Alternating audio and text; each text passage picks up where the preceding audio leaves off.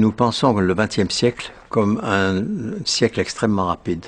Ce n'est pas vrai du tout. Quand on voit la différence entre Beethoven et Wagner, par exemple, si on reprend ce recul, à peine 50 ans, et il y a eu une énorme différence de langage.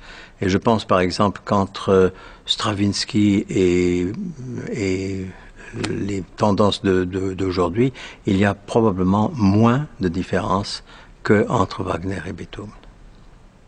Alors, on a forcé la discipline jusqu'à un point d'absurdité même, ce qui a amené le retour du hasard. Euh, très curieusement, on s'est aperçu à un moment donné que une extrême discipline et un, total hasard produisent à peu près les mêmes résultats. Euh, ce qui était assez curieux, non pas décevant, mais intéressant de voir justement les limites et de voir que au-delà de certaines limites, on bascule exactement dans la même indifférence. On s'est aperçu des limites et il y a de la recherche toujours, il y a de l'aventure, mais l'aventure en sachant qu'il faut se garer, de se méfier euh, de certains excès tout simplement euh, qui mènent à des résultats euh, non pas inintéressants mais négligeables.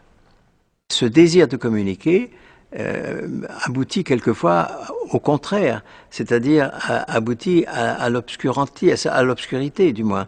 Euh, parce qu'on veut tellement être personnel que vous ne pouvez plus correspondre euh, généralement comme lorsque vous avez une hiérarchie qui est plus ou moins acceptée par tout le monde.